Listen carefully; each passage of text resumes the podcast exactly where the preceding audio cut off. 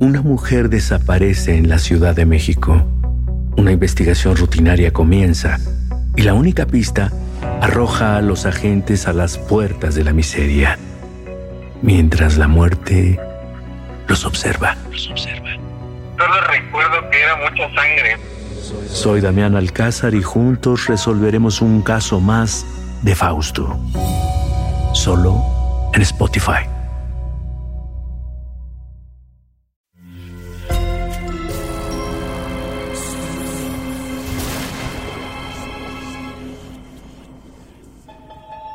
Portal Sonoro no se hace responsable de las visiones, pesadillas o encuentros cercanos del cuarto tipo que puedan suceder antes, durante o después de la experiencia. Para una experiencia sonora completa recomendamos audífonos para dejarte envolver por la casa grande y sus infinitos cuartos. Escucha bajo tu propio riesgo.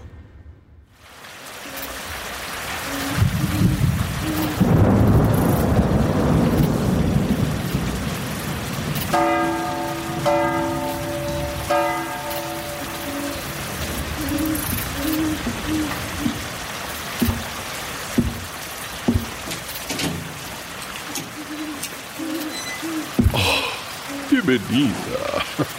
Pase, por favor. Pero si usted viene, echa una sopa.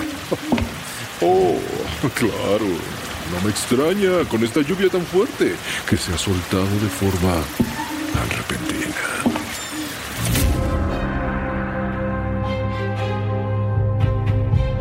Sombras de la Casa Grande.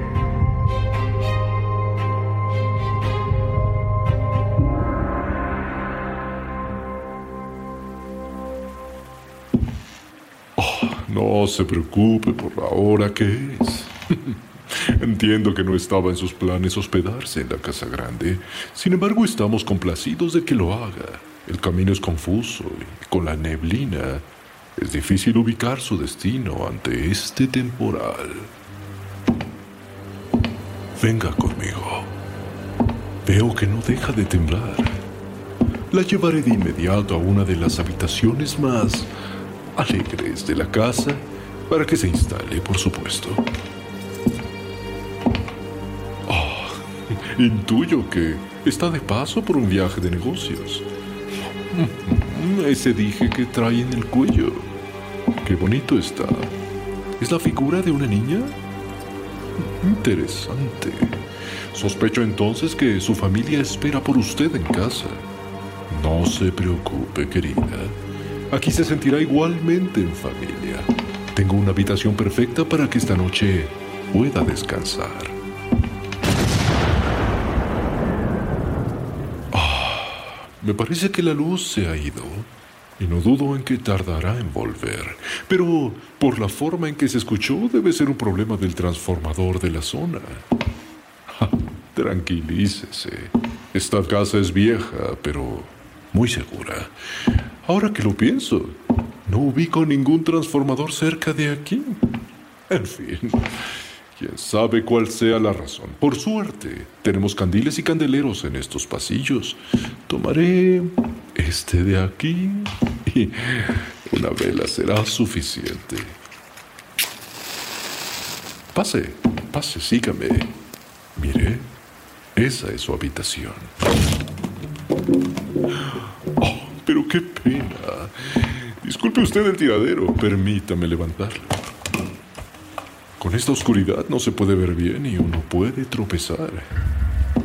Mire que encontrar este muñeco de ventríloco afuera de su habitación es una coincidencia muy singular.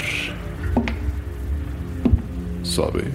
Con frecuencia aparecen muñecas fuera de su lugar en todos los rincones de la casa. ¿Podría hacerme un pequeño favor? Si llegara a encontrar muñecas desordenadas, le agradecería que los lleve al cuarto de juegos, que se encuentra allá, subiendo las escaleras en el último piso de la casa. Ahí la puerta siempre está abierta.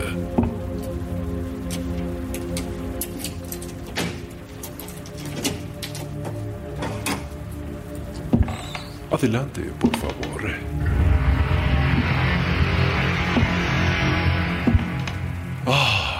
Esta es una habitación dotada de hermosura. de las más encantadoras que tenemos. ¿Ya notó el dosel aperlado que adorna la cama? ¿O qué le parece el tocador con molduras de mármol? Permítame, pondré el candelero en la mesita para que pueda alumbrarnos. Hmm, Veo que el muñeco captó su atención. Si gusta, puede sentarse en esta mecedora mientras le cuento de dónde viene. Es una curiosa historia para antes de dejarla descansar y quizás pueda contarla a su hija cuando vuelva a casa.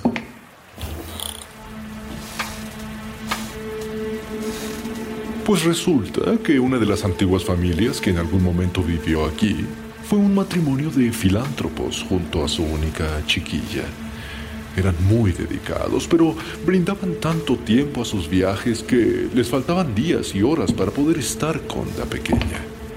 En ese tiempo contábamos con institutrices, así que la niña pasaba largas temporadas sola en la casa grande. Para compensarla, cada que sus padres volvían, le traían una muñeca, por lo que la niña se hizo de una gran colección. Las habían de todos los países, de todos los tipos y tamaños, de porcelana, pasta, de trapo, de cartón y hasta de plástico.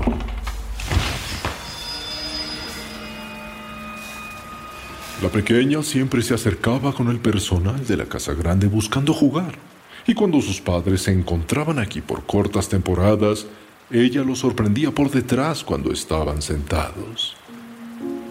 Reía y les pasaba sus deditos juguetones desde la nuca hasta la coronilla. Pero nadie parecía hacerle caso. Recuerdo bien que la niña incansablemente decía, ¿quieres jugar conmigo? pero nadie tenía tiempo para jugar con esa niña.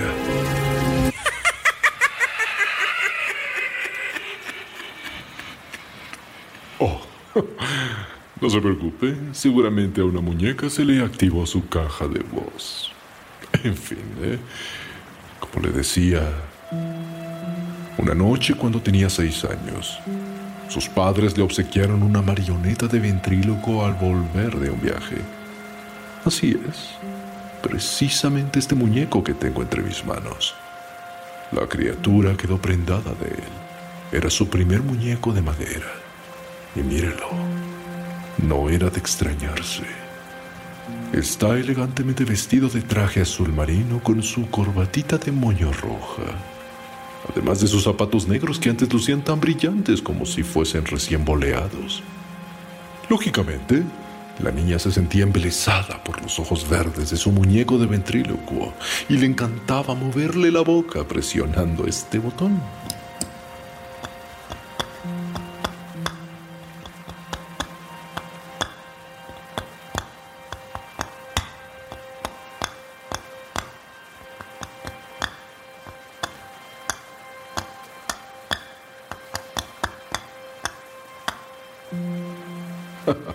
como si se riese.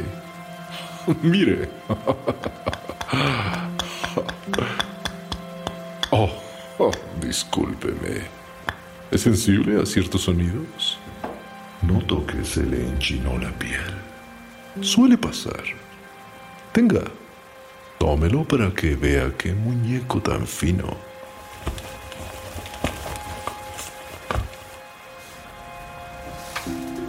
En fin, la nena pasaba horas jugando con él y con sus muñecas en el cuarto de juegos.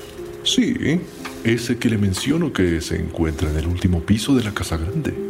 Por aquellos días, toda la colección de muñecas aparecía desperdigada por la casa. A veces se encontraban en la caballeriza, otras junto al lago o incluso cerca del mausoleo. Curioso. Ella decía que la marioneta provocaba que las muñecas se movieran. Claro, todos lo tomaron como parte de su imaginación y pensaban que era ella la que colocaba así a las muñecas, tan solo por llamar la atención. Como quiera que fuese, esa marioneta se volvió su juguete favorito, su compañero inseparable.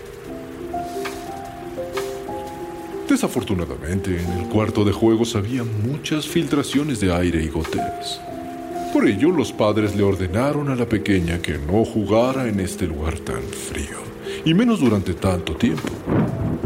Pero la niña no hizo caso, y una noche tan fría y lluviosa como esta, enfermó de pulmonía. Las indicaciones del médico eran que la niña no se levantara de la cama, pero ella desobedeció. Usted lo sabe, por supuesto. Así son los niños. Lo ha vivido en carne propia. Desobedecer no lleva nada bueno. De tal manera que a la mañana siguiente encontraron a la chiquilla sentada en la mecedora de su cuarto con sus deditos fríos y abrazando a su muñeco de ventrílocuo. Había muerto durante la noche. Sí, así como usted está sentada en la misma mecedora con el mismo juguetito. Luego de la tragedia, los padres se fueron y jamás volvieron. Sin embargo, dejaron atrás todas las muñecas esperando que algún día alguien llegase a jugar con ellas. Por supuesto que, como podrá imaginar, estamos rodeados en este lugar de rumores y leyendas, así que las voces malintencionadas aseguran que se llega a escuchar la voz de la niña por las noches, pidiendo jugar con alguien. Ya usted podrá cerciorarse por propia cuenta y me lo comentará por la mañana. Disculpe mi humor negro. Lo que es un hecho es que continuamente están las muñecas regadas por toda la casa. Me parece una broma de mal gusto por parte del personal. Aquí hace mucho tiempo que no hay niños. En fin. Es una lástima que la vorágine de los tiempos impida que muchos adultos puedan jugar con los niños. ¿No le parece? Por eso le aconsejo que, si una vez ya recostada siente unos deditos fríos, juguetones, que caminan desde su nuca hasta la coronilla, tan solo eche a volar su imaginación. El cuarto de juego siempre está disponible en caso de querer jugar. Por mi parte, querida, dejo este muñeco de ventrílocuo en su lugar favorito de la casa. Ahí, con usted en la mecedora de esta habitación. Oh, todo hubiera sido tan diferente de haber una chimenea en este cuarto. Le aconsejo que recorra el dosel. Aquella pequeña lo encontraba acogedor durante las noches frías como esta. Le deseo que pronto entre en calor. Ah, y si es que llega a ir al cuarto de juegos, tan solo, por favor, abríguese bien.